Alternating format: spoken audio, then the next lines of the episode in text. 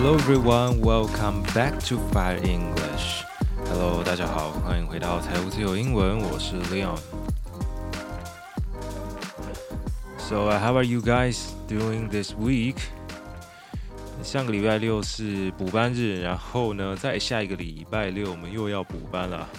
应该对大多数人来说，这二月是还蛮痛苦的。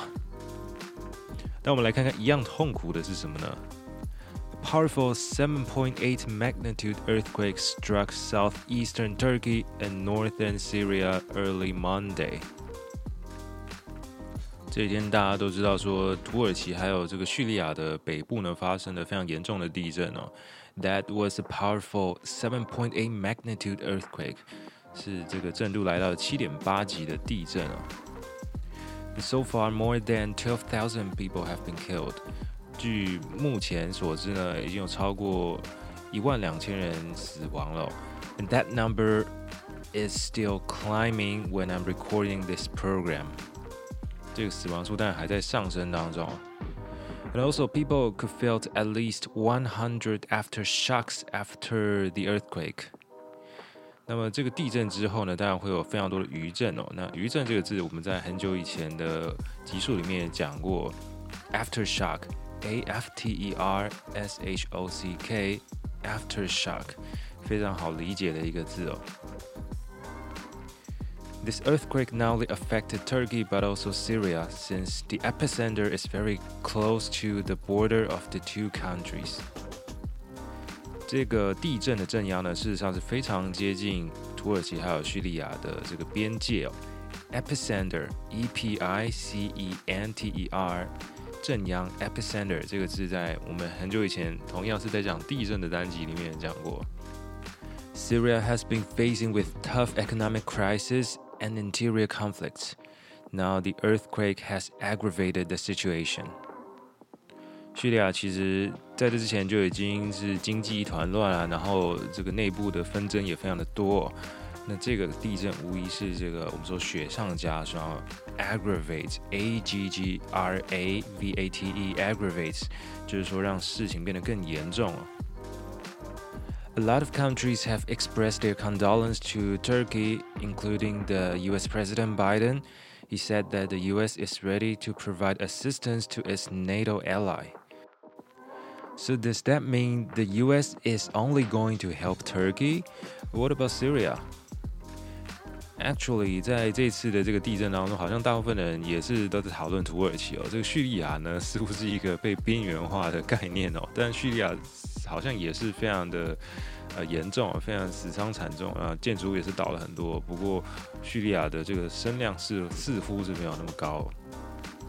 Anyways, Taiwan has sent our rescue team. to Turkey. Yeah, only to Turkey, not to Syria. The uh, Minister of the Interior said that when 921 earthquake struck Taiwan, the Turkish rescue team was among the first to help. So this time it's time for Taiwan to help them. 这媒体当然就开始大肆的报道说，我们跟土耳其之间这个救灾的渊源到底是什么样子。相信大家已经看了非常多的报道了。However, bad weather condition and traffic jam have hampered the rescue. Rescuers have to race against time. 据说土耳其当地的气温是相当的低的哦，甚至还有到零下的哦。然后整个交通也是一团乱，traffic jam. So, uh, the weather and the traffic jam have hampered. H A M P E R hamper 已经算是阻挡了这个救援行动了。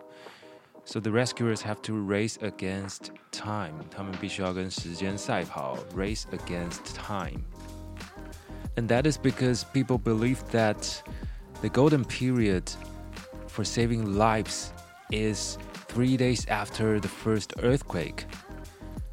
大部分人都知道说，这个地震后的七十二小时内是所谓的这个黄金救援时间哦，那就叫做 golden period。G O L D E N P E R I O D, golden period. So um, actually, not only Taiwan but also uh, many countries have sent their rescue teams to Turkey and perhaps to Syria as well. And uh, Turkey's Disaster and Emergency Management Agency is calling for international help. I think through the photos we can really see that this is this is really a large-scale earthquake. There's debris everywhere. People are either injured or have lost contact with their family. It's totally a catastrophe. So, what caused this severe and catastrophic quake? We know that the magnitude was 7.8, followed by more than 100 aftershocks. And um, the earthquake took place on the East Anatolian Fault, the boundary between the Anatolian Plate, the African Plate, and the Arabian Plate. 这个地震呢，它发生的地方是在哪里？我们大概之前呃，可能在学校都有学过，有地震的地方就是会有什么断层啊，或者有什么板块推挤啊这种东西。那么这个地震呢，据说它的它位于的这个地方呢是呃 East Anatolian Fault，在这个。东边的安纳托利亚的断层哦，这个我们在讲断层的时候，这个字就叫做 fault，也就是跟错误的那个 fault 是一样的字哦，f a u l t。不过这边指的是断层哦。那他说这个地方呢是位于 Anatolian Plate、还有 African Plate 跟 Arabian Plate 这三块板块的交界处哦。这个板块其实就是 plate，p l a t e plate。或者你有时候会看到前面多了一个字叫 tectonic，tectonic plate，一样也是板块哦。And it is said that the quakes here have relatively shallow depth。这个地方发生的地震常常都是比较浅层的哦，very shallow，s h a l l o w，shallow 很浅的。Some experts also said that the number one factor is the building quality. Even though Turkey has introduced new building codes requiring new buildings to be earthquake resilient, they have been loosely enforced. 专家表示呢，他们觉得首要的原因就是建筑物的这个品质不是很好。虽然土耳其呢，刚刚有说过，他们在一九九九年经历了这个大地震之后呢，有修改了他们的建筑法规哦，要求这个可能新盖的建筑物要比较耐震一点。但是据说这个很多的建筑物并没有遵守这样子的法规哦，so they have been loosely enforced 执行哦，E N F O R C E enforce。So anyways, we hope the people there in Turkey and Syria can recover soon. Next, before the quake, people were actually talking about um, the spy balloon shot down by the US government.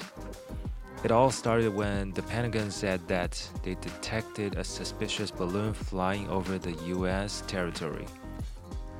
在这个地震新闻出来之前，大家在热烈讨论的其实是中国的间谍气球哦。那就是美国先说他们在他们的领土上方发现了一个疑似好像是中国的气球哦。 so they said it belonged to China. They called it a surveillance balloon, which means that China would likely use it to collect information.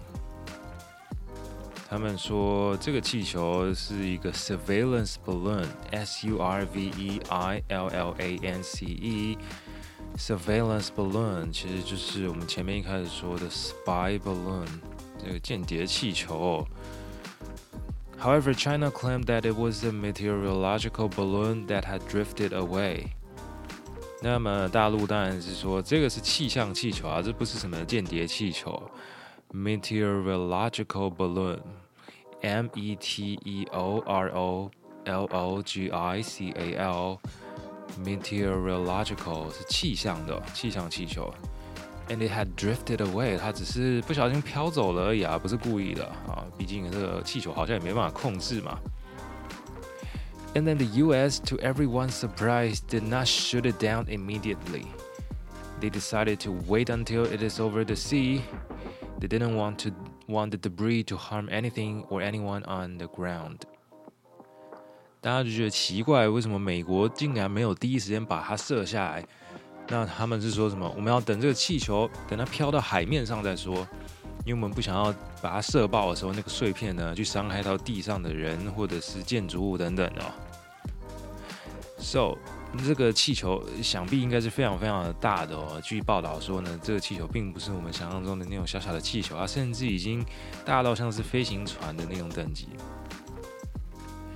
At the same time, they also said it posed no threat to military assets since China actually already had satellites over that area that could provide better images.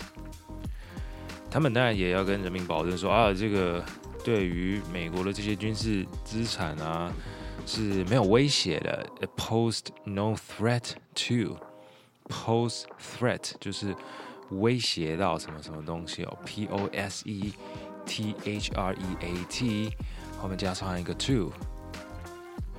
事实上，因为中国在那个地方，他们早就可以用卫星拍出很清楚的图片了嘛，干嘛要特地用一个气球飞在那边呢？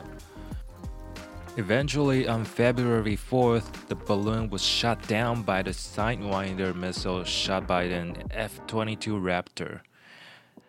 最后呢，在二月四号的时候，这个气球呢是由 F 二十二猛禽战斗机发射的这个响尾蛇飞弹给它射下来了。And that was super expensive. A single M9X Sidewinder cost three hundred eighty thousand dollars.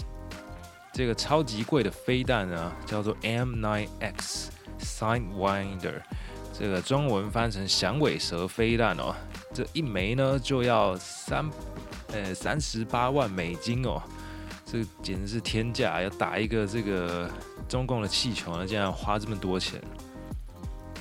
So after that, people have been doubting why the Biden administration did not shoot it down in the first place. Some even said that this was not the first Chinese balloon over the U.S. territory. 当然，就有人开始质疑这个拜登的这个 呃做法嘛？为什么不一开始就把它射下来？或者你为什么要用这么贵的的那个飞弹把它射下来呢？那甚至还有人说，这个中中共呢，把这个气球不小心飘到这个美洲上方，这已经不是第一次了。So China, of course, is angry about this as usual. The US used force to attack our civilian unmanned airship, which is an obvious overreaction. Express solemn protest against this move by the US side. 然后这个以上这段话是来自中共的这个发言人说的嘛？他们说这个这个美国竟然把我们的这个 civilian unmanned airship 给打下来了。他说这是民用的、民用的这个无人飞行器啊。这个并不是军用的，你怎么把它打下来的呢？这个完全是 overreaction，反应过度。The Chinese side has repeatedly informed the US side after verification that the airship is for civilian use and entered the US due to force majeure. It was completely an accident. 他说，中方已经跟美方一直强调说，这个就是民用的，它不是军用的，而且它是因为一些不可抗力的因素，不小心给它飘进去你们的这个领土的。他说，due to force Force majeure，force major，就是呃不可抗力的因素哦，啊，这个无法控制的力量。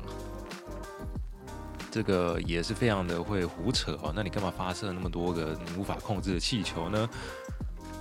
所以事后呢，就有人在这个网络上一样就抛那个小熊维尼拉着气球的那个梗图嘛，真的是非常的切合这个时事哦。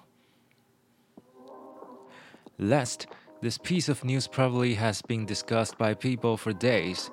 It's about the famous sushi restaurant in Japan. Sushiro is one of the most famous conveyor belt sushi restaurants in Japan, and also they've got several restaurants here in Taiwan. 这个寿司郎的新闻呢，想必大家应该也有看到啊，这个一个屁孩呢把寿司郎给搞垮了。 Just last week, a video on Twitter went viral showing a teenager licking a communal soy sauce bottle and the rim of a teacup which he then places back on the shelf. And then he licks his fingers again and then touches two pieces of sushi on the conveyor belt. 这个过程是怎样呢？就是说有一个日本的小屁孩呢， 他竟然舔了这个共用的 酱油瓶哦，communal，c o m m u n a l，指的是公用的、共共有的、共同的，所以这个公用的这个酱油瓶呢，调味料瓶啊，它就我们就叫 communal soy sauce bottle，and the rim of a teacup。他拿一个茶杯舔了它的边缘哦，它的 rim r i m 它的边缘，然后他竟然又舔了自己的手指，然后去摸那个转盘上的寿司哦。那么那个转盘呢，回转寿司的那个输送带呢，我们就可以叫做 conveyor belt，c o n v e y o r b e l t conveyor belts。This video has caused a deluge of criticism. People even called it sushi terrorism. 这个影片呢，引来了非常非常多的批评哦。大家甚至称这个行为叫做 sushi terrorism，这个寿司恐攻哦。现在真的是什么事情都要冠上这个 terrorism，都要冠上恐攻，就是这个食安问题的食安问题，叫什么 sushi terrorism。But anyways. the scene was super shocking and disgusting for Japanese and also for maybe for most Taiwanese. I mean, for everyone, okay? Obviously, it's disgusting for everyone. This incident even caused the stock price of the company to drop by almost 5%. 这个事件呢，还造成受伤的股价下跌嘛，所以这公司当然就很火啊。你这个害客人不不敢来吃那个我们的商店吃东西之外呢，你还让我们的股价跌那么多。So now the company is bringing this teenager to court. Filed a police report against the customer, even though he had already apologized. 这个小屁孩呢，事后虽然是有道歉了，不过呢，当然这个公司的损失谁来负责呢？他还是得要被告嘛，对不对？所以这个公司呢，当然还是去报案了。The other famous sushi chains, Kura Sushi and Hama Sushi have also taken action to prevent the same thing from happening again. 另外还有其他的很有名的回转寿司，这个藏寿司，还有另外一间叫做 Hama Sushi 的这个，这两间其实台湾都有。那他们也说要预防同样的事情发生哦。Not sure if you've been to one of those conveyor belt restaurants, but I guess it's hard to avoid. This kind of stuff. This video is definitely not a single case. 这样的事情啊，我想搞不好在台湾也是很多啊。其实台湾的寿司档好像也好不到哪里去嘛。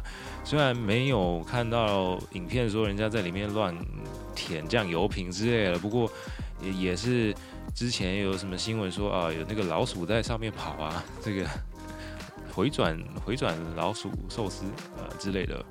啊，好像曾经有这样的一个新闻哦。And I guess that's all for our program today.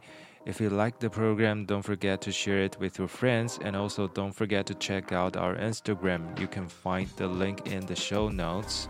I'm Leon. See you next time.